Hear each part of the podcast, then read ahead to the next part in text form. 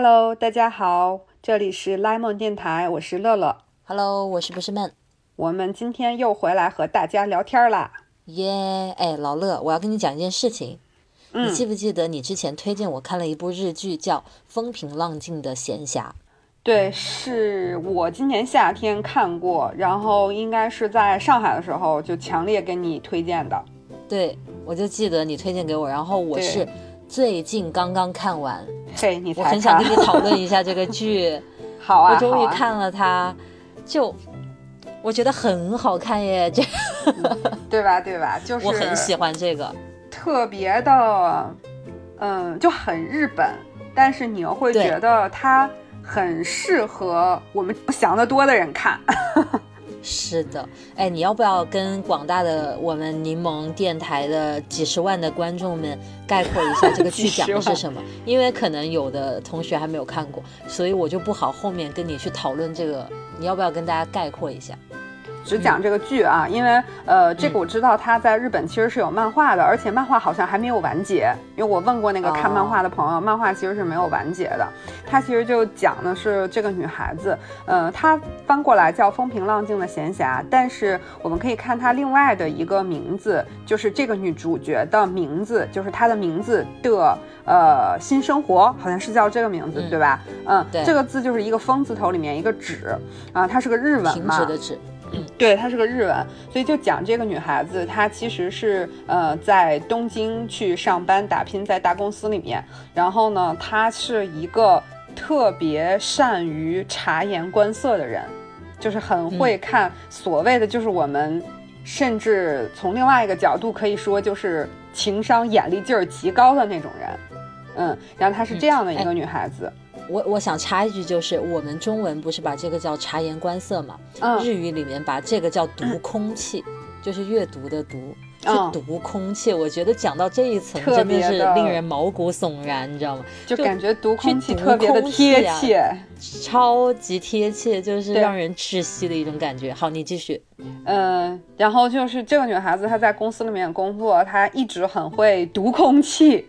呃，结果呢，就是她终于有一天在公司，因为这个太过于察言观色，把自己压得喘不过气来，然后他就在公司晕倒了。包括他生活里面还发生了很多其他的事情，这个恋爱呀，上这个家人的关系啊，也会发生一些事情上的变化。于是他就决定要开始一个新的生活，而且呢，当时那个剧放的时候是夏天，我觉得日剧有一个细节是我特别喜欢的，他们就是应季剧。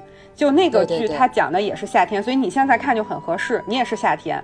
然后它讲的就是他这一整个夏天是怎么开始了一段新的生活，在新生活里又发生了什么。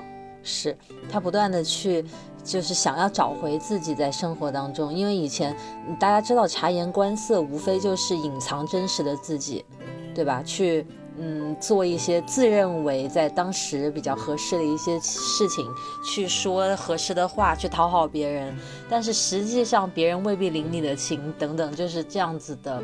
呃，现实生活才把他压到了喘不过气来，然后开始了一段全新的生活。我觉得超好看这个剧。嗯，就他可能讲的是，只要我们活在这个世界上的每一个人，就是都要面临的这个问题。所以我们每一个人看到的时候，都会觉得特别有共鸣感。真的超容易对号入座，在各种小事情、小细节上面。嗯，所以其实当时我看的时候，包括就是回想以前我在职场就是坐班也好，然后后来做项目性的工作也好，就是就是衍生到了一个问题。我当时看的时候就在想，就是嗯，我们应该怎么去在正常的去跟别人说不，就说 no、哦 say no，就是这是这是对我而言很难的一个课题。呃，应该是对所有人来说都还挺难的吧。是，就是如何在拿捏那个分寸，对不对？你又表达出了你的想法，又不让别人觉得难受，又不让整个场景变得尴尬，我真觉得特别难。就是自己又不能太难受的前提之下，又不能让氛围很难受，也不能让别人很难受，然后感觉是个一辈子都要修炼的事情。是我跟你讲一个我巨怂的事情，就这件事情我目前没有跟任何人讲过，就是前一段时间有有两个人来敲门，就是那个就是传教的嘛，就是要你信上殿那种，其实这种比较还蛮常见的在这边。然后他就其实这些人都非常 nice，就 nice 到不行，因为他也不找你要钱，又不干嘛的，就是跟你聊一下，所以他就是人特别好那样。然后，然后一敲门一看，哦，我就知道。然后他就跟跟我讲说，现在这个世界比较动荡了呀，怎么怎么样的？现在不是到处都发生一些事儿吗？他就说，那你觉得未来会怎么样呢？我说我不知道啊。他说，但是你知你是有办法可以知道的哟。你你知道是什么办法吗？我说是读圣经吗？他说对，然后他就拿出了一个宣传册，然后就跟我讲说，嗯，圣经的第几页怎么写了，上帝怎么就一段话嘛，他就引用了一段话什么的，然后他就说啊，很高兴认识你，我们之后还可以再过来跟你聊吗？就可能几周之后再来。然后当时其实我就想说不行啊，但是我的嘴就说的是 of course 就可以啊，然后他们就高兴的走了，然后我就。进进家里了，然后过了两天，又有一次我在录视频，他们就又来了敲门，然后一开门我就说不好意思，我正在录视频当中，因为我确实有理由，我就能讲得出来，你知道吗？然后他就说哦，好好好，我们换个时间，但嗯，我说好的，他说我们还可以再来吧，他又重复问了我一遍，又给了我一个机会，我心里又说的是 no，然后我就说 yeah sure，然后 就。然后接下来第三次就是我在家里吃饭，当时然后又敲门，我就下意识的我就躲起来了，因为我怕他从我家那个玻璃那里看到我，你知道吗？我不去开门，然后我怂到我自己在家里躲着，我真的烦死我自己了。但是我就有的时候就是那个人那个劲就起不来，你就说不出那句不，怎么办？谁能救救我？但我觉得啊，就是你这件事情。嗯，我觉得还是出于一个善良，你才会这么做。就因为你刚才讲，其实他也不会强制你去做些什么，人也很 nice。就是其实从你内心深处，你是不愿意去跟一个嗯有着善意的人 say no。嗯，可能吧。翻过来问你，如果他是嗯推销，如果他是要你花钱。如果他不是善良的人，他要这样，嗯，我相信啊，你是不是会说不？更更容易，对对吧？就就是就是就是这个样子。我觉得，嗯，善良还是因为内心的善良。呃，我们在往别的事情上说，且不说我这件事儿了，比如说生活中一些人，他来找你帮个忙啊，或者干嘛的，你如果你内心不是很愿意的话，你会怎么办？嗯，我觉得。我这个人是还算有一点点自己的标准和原则，因为我，呃，在呃刚入职场的时候，就是有过一小段的经历，就是做新，就是大家都会做新人，就做新人的时候就会出现那种，呃，别人有一些什么乱七八糟的事情都会来找你，是，呃，这个我相信大家可能。工作过、实习过的人都会有这个感觉，然后我这人可能就一直有那么个劲儿，就是说，嗯，我不是特别愿意去承担一些所谓的不公平，嗯，就所以在我刚，因为我的那个坐班经历的那个公司工作时间很长很长，都在这家公司，所以在我刚是新人的时候，嗯。我就给别人立下了一种我不是特别好搞的那种印象，就是我愿意去努力的专注于我自己的那个工作，我愿意努力为我的团队、为我职责之内的事情花特别多的时间和精力，但是对于一些呃之外的一些事情。比如说，呃，完全是有人负责，不是我职责之内的事情。当别人去拜托我的时候，如果是对我自己自身、对我的工作会有帮助的，我会去考虑，但我也不会去直接的去答应他。是，然后，呃，我会更多的去专注把我自己这这个事儿搞好。那，呃，我我觉得这个就是其实挺想分享给大家的，就是，嗯。你要是有了你自己的那个可以特别专业、特别专注的那个地方，嗯，你在自己那个领域很牛了，也就不会，或者说从一个角度可以更好的屏蔽掉那些乱七八糟都来找你的人，就给自己说不，建立一个资本，或者说建立一个底气。是这一点。挺重要的，就是你相当于在这样一个环境里面，你是有一定自信的。嗯，其实我跟你讲，我不是，我是一个，其实我是个特自卑的人。嗯。但是呢，自卑，我我真的是极其自卑。以前好像也跟你讲过，就是我特别的不认为自己有什么地方做得很好，我超级超级自卑。但我觉得我的那个自卑，呃，产生出来的那个影响，就是让我反弹的特别厉害。就是我特别的怕别人看出我不行，我就努力的去行，嗯嗯，然后或者说至少做出行的样子。对对对，然后可能就是因为这个里心里面有这个劲儿，然后就可以说，嗯，去让别人感受到一种说，嗯，这个人他是有自己的那个原则的。我觉得很多时候说不就是在划线嘛，就是在树立一个边界。就你不能说什么东西都没有下限的往我这里推，对吧？对。其实很多时候树立边界也是在教别人怎么去与你相处，因为那种老好人，什么事情都 say yes 的人，其实并不太会，嗯，不知道这样说好不好，并不太会交到很知心的朋友。嗯，我认为是。其实你是不是真的愿意去接这个事情？你是不是真心的 say yes？其实别人是感觉得到的。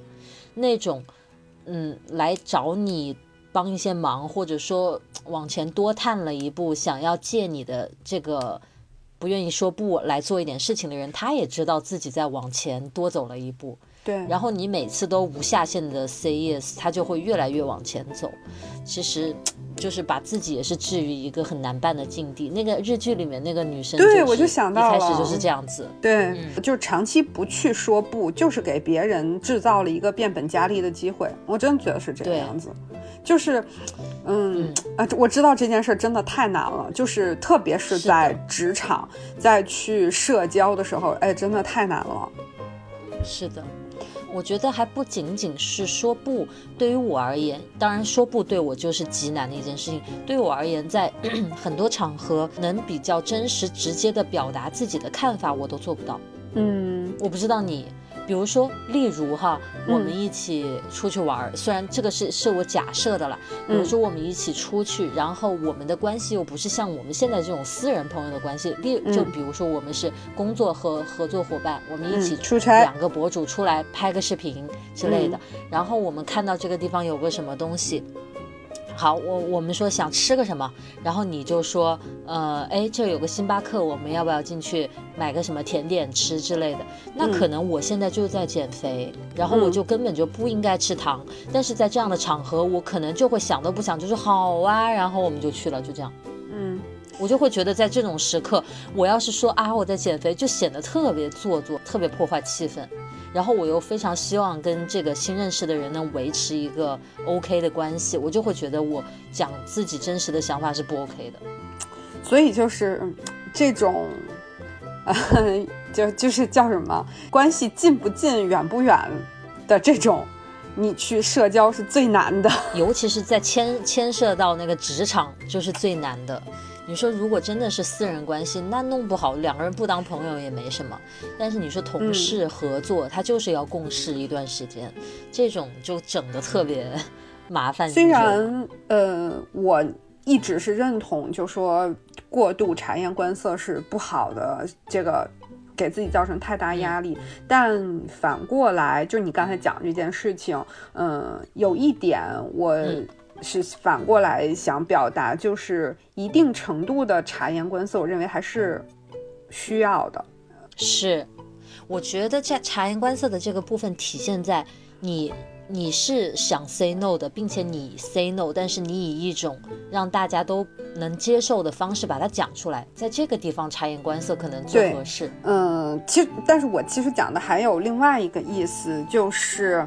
啊，或者说，其实跟你想说的是一样的，就是我们，嗯，要不要察言观色？呃，一个是不要太去委屈自己，这个很重要，不要给自己太大的压力。我觉得另外一点，应该把它放在和这个自己不要太委屈一起去考虑，就是不要给别人添堵。你不要做那个让别人难办的人。对对对对，就这两者应该并重去考虑，就是自己不要太难受，也不要让别人太难受。就我记得以前我们两个人就是讨论那个。呃，做完视频，观众给的一些反馈的时候，我记得我我就说过，我说原来有别人说过一句话，就是成年人的基本道德之一就是不给别人添堵。是我一直就特别认同这句话，就是嗯，每个人都有自己的难的地方，不要自己就是很放肆自我的去说了一句话之后，然后跟别人讲啊，我就是太耿直了。然后我觉得这样，嗯，就是。就有点太过于不察言观色了。是，确实哈，你这一说，我本来是觉得生活中，嗯，很难 say no 的人是很多的。你这么一说，我发现那种，呃，所谓的特别耿直的人也是挺多的。但是我觉得可能还是分场景，因为他会觉得你做了一个视频，我看了已经挺给你面子，然后 你讲的一些东西，我就觉得烂呐，你这视频就是做的差呀，我就说两句怎么了？你把视频发出来，不就是想让别人看吗？我说你两句怎么了？就可能在这种情况下，他会觉得他就是站在一个制高点，但是在他的生活当当中、工作当中，他又会站在别的位置，但是他可能没有连起来去想过。啊，我觉得希望就是自己也好，就是其他人，就是大家也好，都能把这两个方面充分考虑到之后再去。但是是不是这样就更累了？我不知道，哎，真的很难啊。我觉得一方面是考虑，考，但是你说考虑完了之后，再真的把信息表达这件事情上能做好，我觉得这个也是非常需要下功夫的。当然，我其实，在内心里，我是觉得那些，嗯，提出，比如说他问了我一个问题，问我是 yes 还是 no，我相信那个人，不管是同事也好，朋友也好，他并没有。是那么大的恶意，尽管如果我能比较好的传达出我 say no 的原因，就是我能告诉他，并不是什么别的，就是我，这是我的考虑，我就是做不了这件事情的话，我觉得他也不会因为这个就，嗯，对我有一些不高兴的看法什么的。但是我就是始终会觉得很难。你刚才讲的是说，是怎么去好的表达出一个。Say no 的那个用一个什么样的方式去表达不，对吧？但我就想引申一句的是，特别是在一些合作呀、工作呀这样的场合上，就是我是，其实原来我在去做管理培训的时候，我就经常跟别人传达一个概念，就是当你认为这个不行的时候。你一定要提出你自己的解决方案。我我觉得这样可能别人就相对容易不会在这件事情上大家产生不快。比如说你刚才讲的，说他说我们想去星巴克，想做点什么。如果说我我能说，嗯，其实我最近怎么怎么样，但是我觉得我们是不是可以用，哎，然后他会就是找一个平衡点，能两个人都满足。我觉得可能带着解决方法去跟别人说不的话。会不会更好一点？嗯，倒是这个场景可能瞬间就通了，就这个对话可以进行下去了。对，就可能会好一点。但是，嗯，有时候一些特别，你比如说像你刚才说的那个，我过两天再来找你传教，你说不要来了，你你你的解决方案是什么？那个小哥说，他说你就可以说。呃，我对这个没兴趣，他就瞬间能 get 到的，他就不会再来了。其实他也希望能更有效率的传教嘛，因为我就是一个硬石头，你不可能的，你来一百次可能也达不到效果。就你这样来的话，所以还不如就告诉他。但是我就说，哎呀，可能练了一下英语吧。我的妈，就 哎，我也不知道，我觉得我没有没有药救了。所以我觉得是不是大家也不用对自己太苛刻，就是很生活的场景里，呃，不说也就不说了。我觉得也没啥，你不是就躲了一下吗？对，但是我我在躲的时候，我一边躲，我一边看着我自己蹲在那地上，我就觉得超级窝囊。我自己在自己家怎么了？我我还不能大摇大摆的在那吃饭了，我还得躲起来，真的，我就觉得我自己特别怂，我就不想这样。我我决定了，哎，我此时此刻决定，他们下次再来的时候，我要跟他们讲，我不感兴趣。你觉得我做得到吗？可以。你下次讲完了这个，你立刻给我发微信告诉我。好的。你或者就这样，你立刻他下次再敲门的时候，你立刻给我发一个微信，你说他们来了，然后我就提醒你，你今天立下的 flag。我应该他们敲门了，我就给你打个电话，然后开录音，我让你参与现场直播。行，这这个事儿成为一个事件，记得在手账里面记录一下。别一开门把人家吓着了，说你这是干嘛录音呢？哎，我觉得，哎，我我真的觉得这种陌生人之间，你要是想 say no，你多少还是办得到。就那种。我觉得最难的就是职场，真的，在这种环境当中，你多少还是会在意别人对你的看法嘛，尤其有的还会有上下级的关系，对吧？你不可能说完全做自己，真的像个傻子一样，对不对？我跟你讲，嗯，就是讲一件事情啊，就职场里面的事情。嗯，我们之前去开会，然后呢，这个是我跟我的老板一起给他的老板汇报，嗯。就这种情情情况，在职场里面应该是很常见的。就因为你是具体去带项目的人，你的老板呢，这个项目对于你老板来说呢，他只是知道一些关键性的结果和数据，所以呢，要去跟大老板汇报的时候，肯定是你要和你的老板一起去，就这样一个场景。当时呢，就是我讲了一个数据之后，嗯，我没有太意识到我讲出的这个数据跟我老板现在他手里别的工作。有一点点的矛盾或者冲突，就我老板负责其他的线，我讲的这件事情，呃，我讲这个数据对我的这个项目是一个好的数据，嗯，但是对他的手里面的其他的业务其实是不是很好的一个数据，嗯，于是呢，这时候我老板就站出来，就是有一个所谓的去圆呀，或者从什么地方去去讲这件事儿，他讲第一句时候我还没有 get 到，然后。然后就我还没有读懂那个空气，你知道吗？就很尴尬，真很尴尬。他他第一句说出来说我没有读懂那个感觉，然后我我还又补充了一下，我还说，嗯，其实是这样的，我还继续讲我的那个事儿。然后我老板又说了一句，哦，然后瞬间 get 到，然后赶紧就啊，又又顺着我老板的那个思路，又把这个事儿圆了一下。就这种场合，真的是超级，是对你呃智商、情商、情绪各种各方面的一个考验，飞仙考验，特别的可怕。有一点小尴尬的这种事情，我真的可以记一辈子。然后每次去讲他一遍的时候，那个尴尬就能重现一遍，油然而生，对对对，是不是？哎呀，我觉得巨尴尬。哎，所以。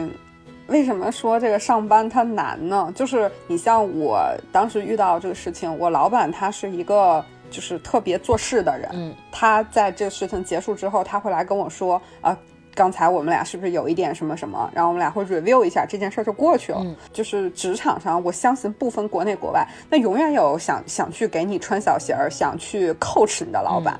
那如果他恰好是一个那样的老板，哎，这确实对员工内心有很大的伤害。是。哎呀，我觉得这个职场真是有无数的，是各种小细节的问题都贼难自处在里面。但是就我经历过的那种各种场合吧，我都会觉得有那么一类人，他就是很自在。他没有说到了一个新环境的那种认生的感觉，他好像在哪儿都是主场，然后他也能很轻松的，你也没觉得他用了什么特别高级的词汇，就表达出自己真实的想法。很多时候这种想法里面，甚至还有一点点小攻击性，比如说一起共事的人说，呃，点点一个什么东西吃，他说不要。那个不好吃什么之类的，你反而会觉得瞬间这个关系是拉近的，你不会觉得他是在冒犯。就我觉得那样的人特别让我佩服，我羡慕，特别的能自洽，在这个场合当中，他特别做自己，所以首先他自己是舒服的，那么在他周围的人也是舒服的。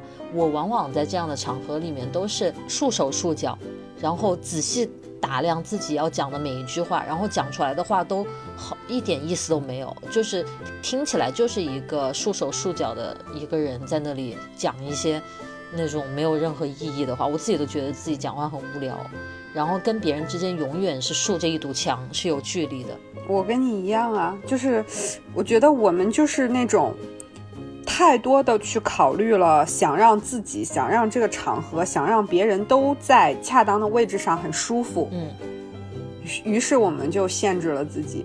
就是疯狂的花力气在读空气，你知道，就是完全压制了自己的声音，所以会很难受在这样一个环境里面。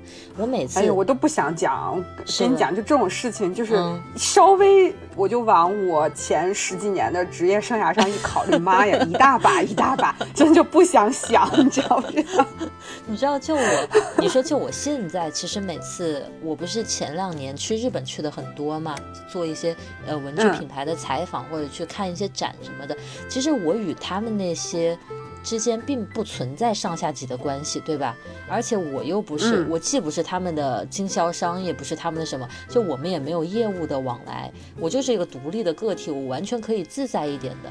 但是我就总是特别难自处在这样环境里面，每次都吃一些巨好的饭，你知道吗？全部让我吃糟蹋了，就整个饭的过程当中，我没有享受到什么，我就是觉得我在那里坐着都。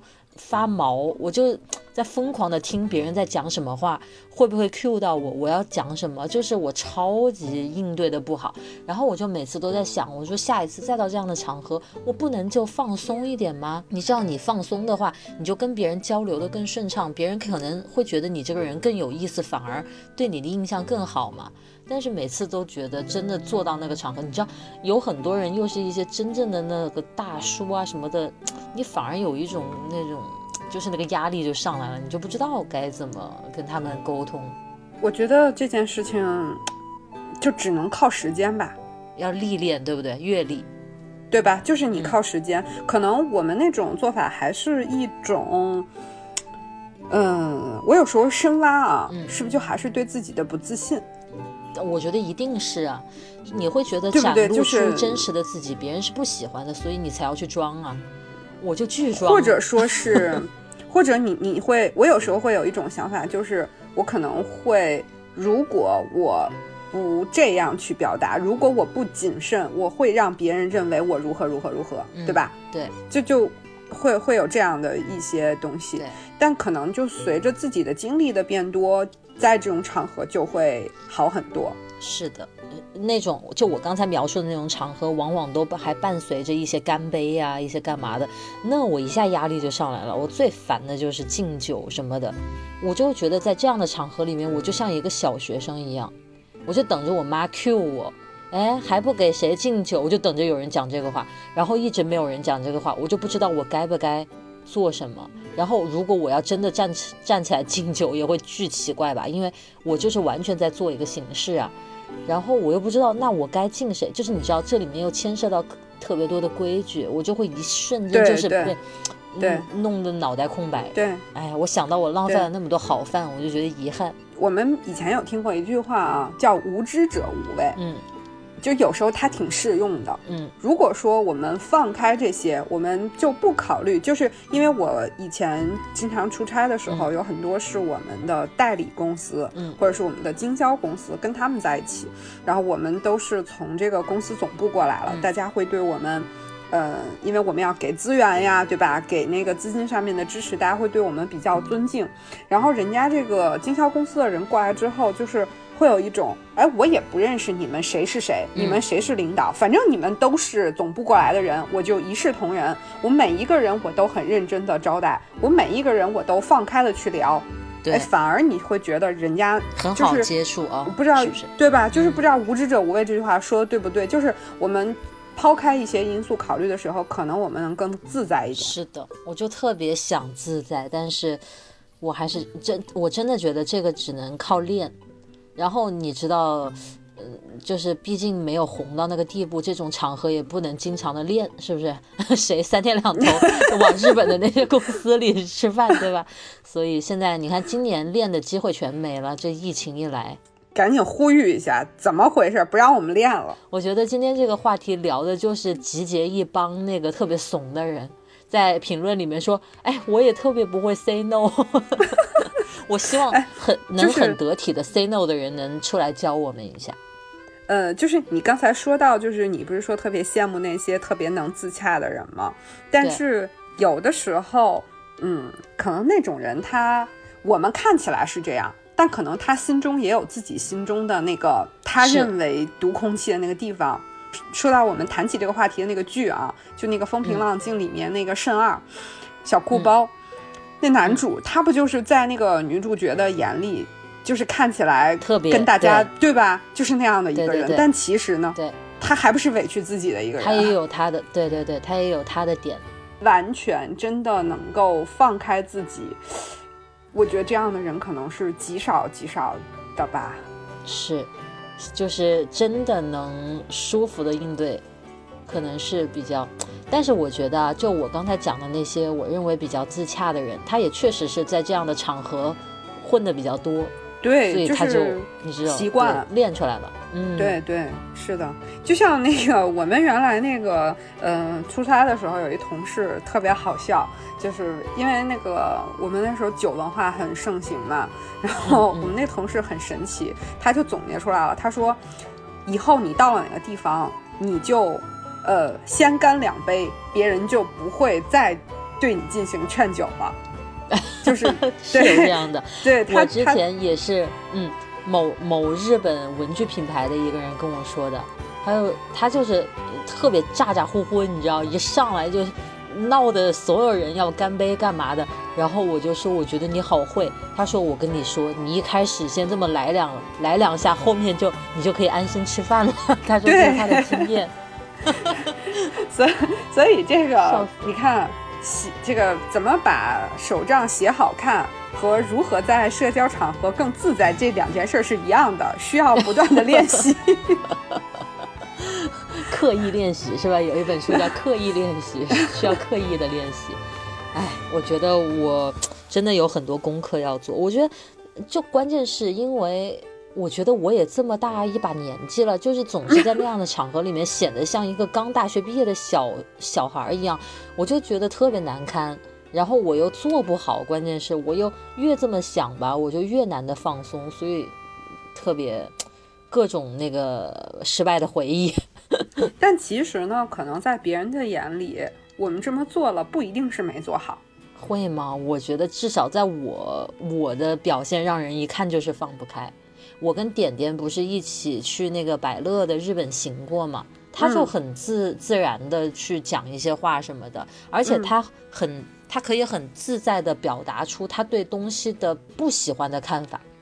我完全没有办法，我甚至会很长时间就一句话都不说，我就听他们说。你会体现出你做这个事情的大家认可的那个。呃，方面点点那样做也会有大家看到他优秀的那一方面。我觉得不一定哪种是对，或者哪种是不对。嗯，但是至少我是希望我能在这样的场合自在一点，或者说，我也是有我的个性所在的。但是一到那样的场合，我就是像一个就想抹杀个性一样，毫无个性。对对，我觉得所以就别搞偏吧。就是我觉得不一定说我们就是让别人看起来我们多么的。自在，就是我们一定是自己真的自在了。是的，我们就是太在意别人怎么看我们，才不自在呀。要不然为什么睡眠浅呢？你别提这老梗了，人家都不知道。咱俩是睡眠浅小分队，真的。对，哎。所以今天的这一期聊下来，我觉得是，嗯，虽然我们也讲不出什么特别好的办法什么的，但是我觉得至少让大家知道，就是这件事情还挺普遍的，就很多人都有这样的情况，你说是不是？对，我觉得，嗯，慢慢来吧，就是。嗯，我觉得我从职场那个实体的范畴退下来，开始就是用呃更多的网络的工具去工作的时候，好像我可以比以前更多的说不了。我觉得这件事儿就可能不面对面会更轻松一点，对对对，对吧？对，肯定会的，嗯。所以我觉得就大家可以多多去尝试吧。就总之还是希望大家都能找到一个，别太难为自己，但也别让别人太不舒服，就就是稍稍稍平衡。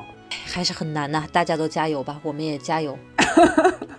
行吧，那我觉得今天这个话题，嗯，应该还是会引起很多人的共鸣。当然，如果说呃你是属于那种呃，当然如果就是听我们节目的朋友，你是属于那种。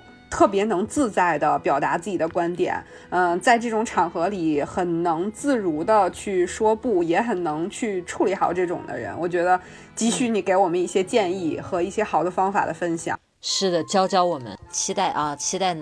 哎，不会到时候评论里全都是跟着跟在我们后面站队的吧？我也不会 say no 那大家就共同进步。那咱们还真是来对地方了，柠檬电台是吧？都是那个酸味儿。这个梗好好，那我们就在酸酸的气味当中结束这一期节目。好好吧，好，那我们今天就先这样了，下次再聊。好，就这样，拜拜。嗯，拜拜。